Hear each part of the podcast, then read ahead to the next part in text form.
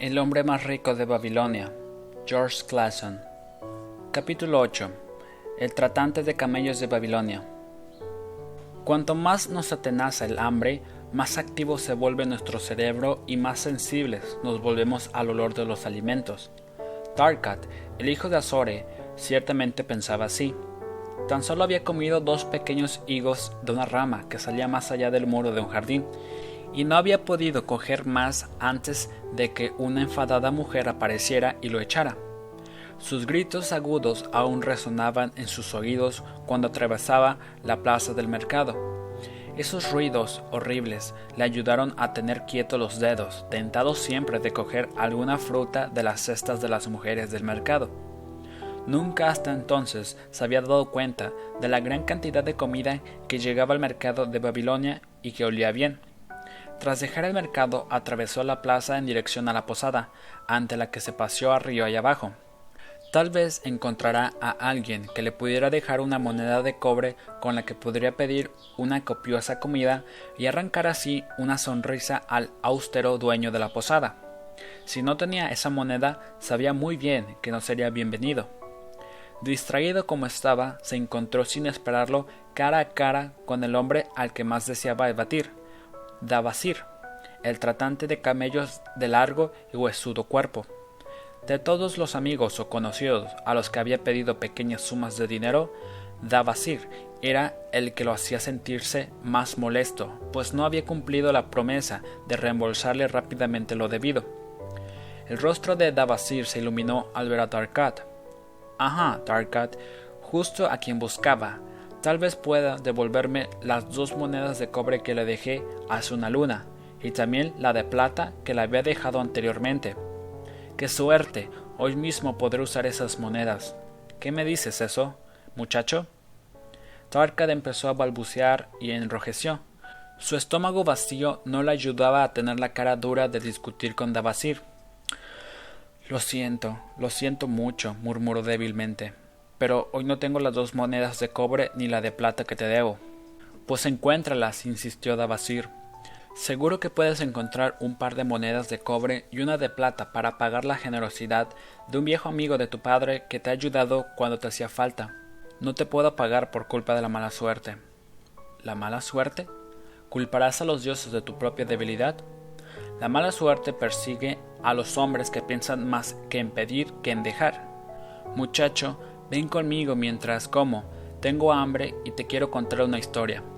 Tarkat retrocedió ante la brutal franqueza de Dabasir, pero al menos era una invitación para entrar en un sitio donde se comía. Dabasir lo empujó hasta un rincón de la sala donde se sentaron sobre unas pequeñas alfombras. Cuando Kauskor, el propietario, apareció sonriente, Dabasir se dirigió a él con su habitual gran familiaridad. Lagarto del desierto, Tráeme una pierna de cabra muy hecha y muy con mucha salsa, pan y muchas verduras, que tengo mucha hambre y necesito mucha comida. No olvides a mi amigo, tráele una jarra de agua y que sea fresca, pues el día es caluroso.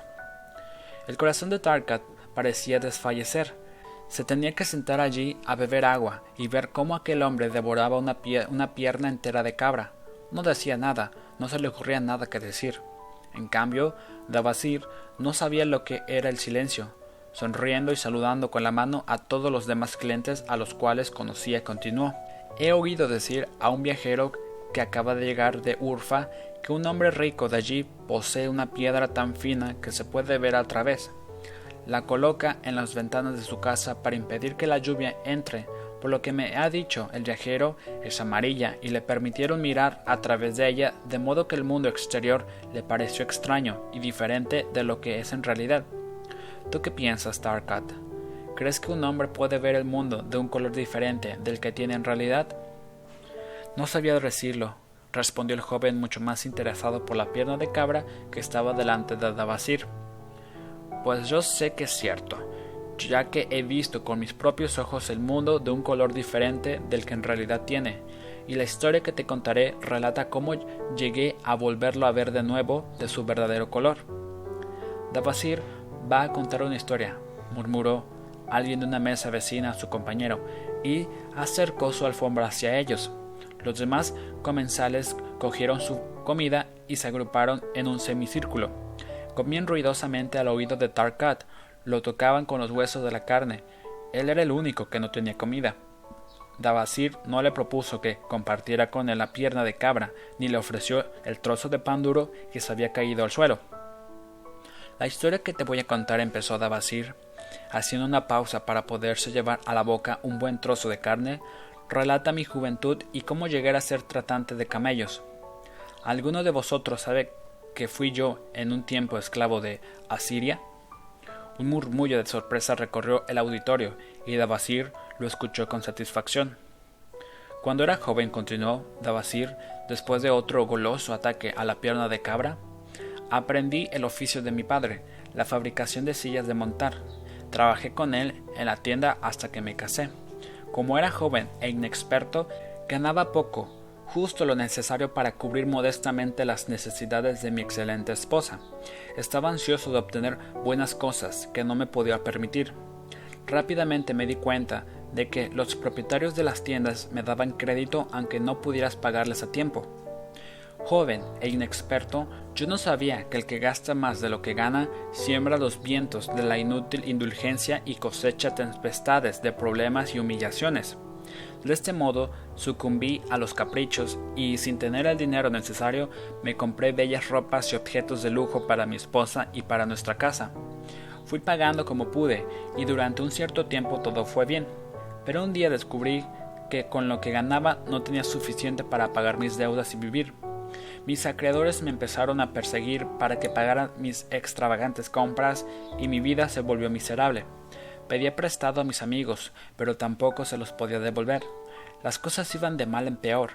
Mi mujer volvió con su padre y yo decidí irme de Babilonia a otra ciudad donde un joven pudiera tener más oportunidades. Durante dos años conocí una, una vida agitada y sin éxitos, siempre viajando con las caravanas de los mercaderes. Después pasé un grupo de simpáticos ladrones que recorrían el desierto en busca de caravanas no armadas. Tales acciones no eran dignas del hijo de mi padre, pero veía el mundo a través de una piedra coloreada, y no me daba cuenta de hasta qué punto me había degradado. Tuvimos éxito en nuestro primer viaje al capturar un rico cargamento de oro, seda y mercancías de gran valor. Llevamos este botín a Ginir y allí lo derrochamos. La segunda vez no tuvimos tanta suerte, después de haber efectuado el robo. Fuimos atacados por los guerreros de un jefe indígena al que pagaban las caravanas para que se las protegiera. Mataron a nuestros dos jefes y los que quedamos fuimos llevados a Damasco, despojados de nuestras ropas y vendidos como esclavos. Yo fui comprado por dos monedas de plata por un jefe del desierto sirio, con los cabellos rapados y vestido solamente con algunos trozos de tela no era diferente de los otros esclavos. Como yo era un joven despreocupado, pensaba que aquello no era más que una aventura hasta que mi amo me llevó ante sus cuatro mujeres y me dijo que me tendrían como eunuco. Entonces entendí de verdad mi situación. Esos hombres del desierto eran salvajes y guerreros. Yo estaba sujeto a su voluntad, desprovisto de armas y sin esperanzas de escapar. Estaba de pie, espantado por las cuatro mujeres que se me examinaban. Me preguntaba si podría esperar alguna compasión de su parte. Sira, la primera mujer, era más vieja que las otras y me miraba impasible. Me, me aparté de ella sin esperar nada de su parte. La siguiente, de una belleza despreciativa, me miraba con tanta indiferencia como si fuera un gusano en la tierra. Las dos más jóvenes reían como si aquello fuese una broma divertida. El tiempo que esperé un veredicto me pareció un siglo. Cada una parecía dejar la decisión final a las demás. Finalmente, Sira habló con una voz gélida. Tenemos muchos eunucos, pero solo unos pocos guardianes de camellos y además no sirven para nada. Hoy mismo he de ir a ver a mi madre enferma y no tengo ningún esclavo en el que pueda confiar para que se ocupe de mi camello. Pregunta a este esclavo si sabe conducir uno. Entonces mi amo me preguntó ¿Qué sabes de camellos? Luchando por esconder mi entusiasmo respondí Sé hacer que se arrodillen, los sé cargar y los sé conducir durante largos viajes sin cansarme, y si es necesario puedo reparar sus arneses. El esclavo sabe bastante, observó mi amo, Si ese es tu deseo, Sira, haz de este hombre tu caballero. Así fue dado a Sira, y ese mismo día la conduje tras un largo viaje en camello al lado de su madre, enferma. Aproveché la ocasión para agradecerle su intervención y para decirle que no era un esclavo de nacimiento, sino hijo de un hombre libre, un honorable fabricante de sillas de Babilonia. También le conté mi historia. Sus comentarios me desconcertaron y más tarde reflexioné largamente sobre lo que me había dicho. ¿Cómo puedes llamarte a ti mismo hombre libre? me dijo, cuando tu debilidad te ha llevado a esta situación. Si un hombre tiene alma de esclavo, no se convertirá en uno, sin importar su cuna, del mismo modo que el agua busca su nivel. Y si alguien tiene alma de hombre libre, ¿no será respetar y honrar en su ciudad aunque no lo haya acompañado la suerte? Durante un año fui esclavo y viví con esclavos, pero no pude convertirme en uno de ellos. Un día, Sira me preguntó, ¿por qué te quedas solo en tu tienda por la noche, cuando los otros esclavos se juntan en agradable compañía? A ello respondí, pensé en lo que me dijisteis. Me pregunté si tenía alma de esclavo. No puedo unirme a ellos, por eso me mantengo al margen. Yo también me mantengo al margen, me confió. Yo tenía una gran dote, por eso mi señor se casó conmigo, pero no me desea, y lo que toda mujer desea más ardientemente es ser deseada. Por eso, y como soy estéril y no tengo hijos, me he de mantener al margen. Si yo fuera un hombre, preferiría la muerte antes de ser esclavo, pero las leyes de nuestra tribu hacen de las mujeres esclavas. ¿Qué pensáis de mí ahora? ¿Que tengo alma de hombre libre o de esclavo? le pregunté repentinamente. ¿Quieres devolver las deudas que contrajiste en Babilonia? me preguntó ella. Sí que lo quiero, pero no me veo cómo podría hacerlo. Si dejas que los años pasen sin preocuparte y sin hacer esfuerzo alguno para devolver este dinero, entonces times alma de esclavo. No puede ser de otro modo si un hombre no se respeta a sí mismo. Nadie se puede respetar si no paga las deudas que ha contraído. Pero ¿qué puedo hacer si yo soy esclavo en Siria? Sé esclavo en Siria ya que eres un débil.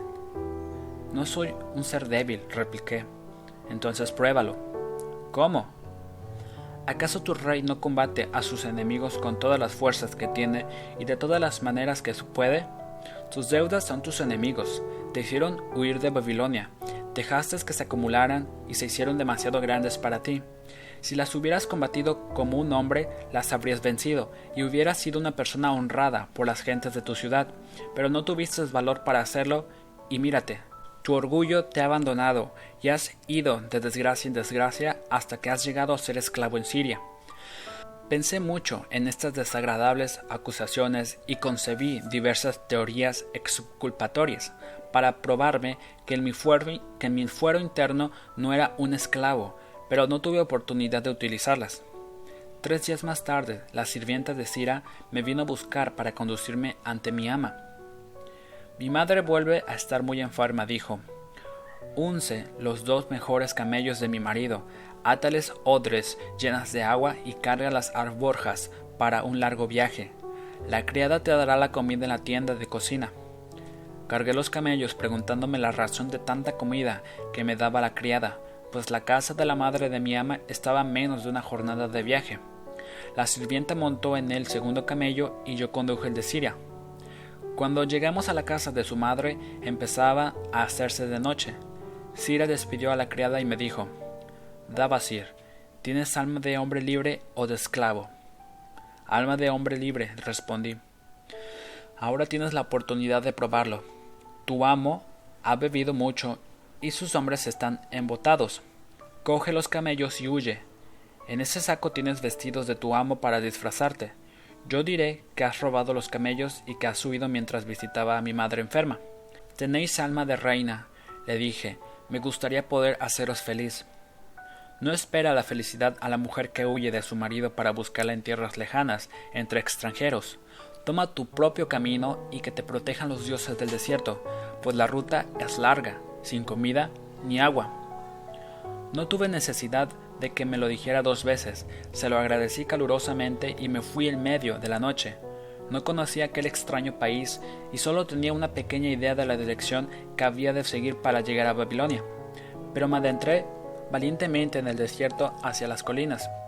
Iba montado en un camello y había el otro. Viajé durante toda la noche y el día siguiente, lleno de ansiedad, conocedor de la suerte reservada a los esclavos que roban la propiedad de sus amos e intenten escapar. Hacia el final de la tarde llegué a un país árido, tan inhabitable como el desierto. Las agudas piedras herían las patas de mis fieles camellos que, lentamente y con gran esfuerzo, elegían la ruta. No encontré hombre ni bestia, y pude comprender con facilidad por qué evitaban aquella tierra inhóspita. inhóspita. A partir de entonces, el viaje fue como con pocos hombres pueden contar haber tenido. Día tras día avanzamos lentamente. Yo ya no teníamos agua ni comida. El calor del sol era despiadado. Al final del noveno día resbalé de mi montura con el sentimiento de que era demasiado débil para volver a montar y con toda seguridad moriría en aquel país deshabitado. Me tendí en el suelo y dormí. Solo me desperté con las primeras luces del alba. Me senté y miré a mi alrededor. Había un nuevo frescor en el aire de la mañana. Mis camellos estaban tumbados cerca de allí. Ante mí se extendía un vasto país cubierto de rocas y arena. Nada indicaba que hubiera algo que pudieran beber o comer un hombre o un camello. ¿Debería enfrentarme con mi fin en aquella tranquila paz? Mi mente estaba más clara de lo que lo había estado nunca. Mi cuerpo parecía no ya no tener importancia. Con los labios resecos y sangrantes, la lengua áspera e inflada, el estómago vacío, ya no sentía el molesto dolor del día antes. Medía la inmensidad descorazonadora del desierto y una vez me pregunté, ¿tengo alma de hombre libre o de esclavo? Y entonces con la rapidez del rayo comprendí que si tenía alma de esclavo me tumbaría en la arena y moriría, un final digno de un esclavo fugitivo. Pero que si tenía alma de hombre libre, ¿qué sucedería? ¿Debería encontrar el camino hacia Babilonia? ¿Devolver el dinero a los que había confiado en mí?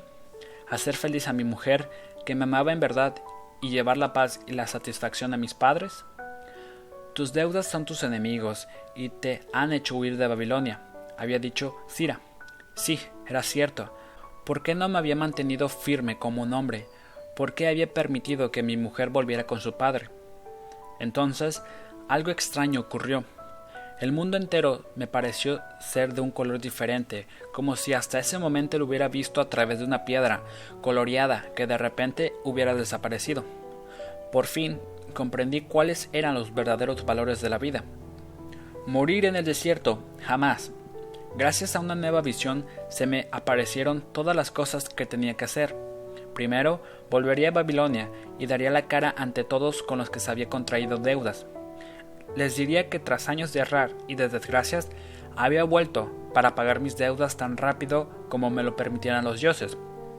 Después, construiría un hogar para mi mujer y me convertiría en un ciudadano del que mis padres estarían orgullosos. Mis deudas son mis enemigos, pero los hombres que me han prestado dinero son mis amigos, pues han tenido confianza y han creído en mí. Me tambaleaba sobre mis piernas debilitadas ¿Qué significaba el hambre? ¿Qué significaba la sed? Solo eran obstáculos en el camino de Babilonia. Surgía en mí el alma de un hombre nuevo que iba a conquistar a sus enemigos y a recompensar a sus amigos. Me estremecí ante la idea del gran proyecto. Los vidriosos ojos de los camellos se iluminaron de nuevo al oír mi voz ronca.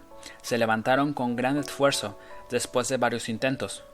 Con una conmovedora perseverancia se dirigieron hacia el norte, donde algo me decía que encontraríamos Babilonia. Encontramos agua, atravesamos un país fértil, donde crecía la hierba y los frutales. Encontramos el camino de Babilonia, porque el alma de un hombre libre mira la vida como una serie de problemas que resolver y los resuelve, mientras que el alma de un esclavo gimotea. ¿Qué puedo hacer yo, que solo soy un esclavo? Y a ti, Tarkat, ¿El estómago vacío hace que tu mente sea más clara? ¿Ya has tomado el camino que lleva hacia el respeto a ti mismo?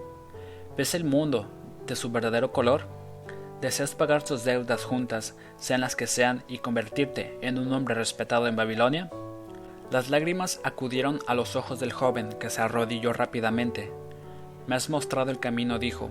Ahora sé cómo encontrar en mi interior el alma del hombre libre. Pero, ¿Qué pasó cuando regresaste? preguntó un oyente interesado. Cuando se está determinado se encuentran los medios, respondió Davasir. Yo estaba determinado, por eso me puse en camino para encontrar los medios. Primero visité a todos los hombres con los que tenía una deuda y les supliqué que fueran indulgentes hasta que pudiera ganar el dinero con el, que, con el que les pagaría. La mayoría me acogieron con alegría, algunos me insultaron, pero otros me ofrecieron su ayuda. Uno de ellos me dio justamente la ayuda que necesitaba.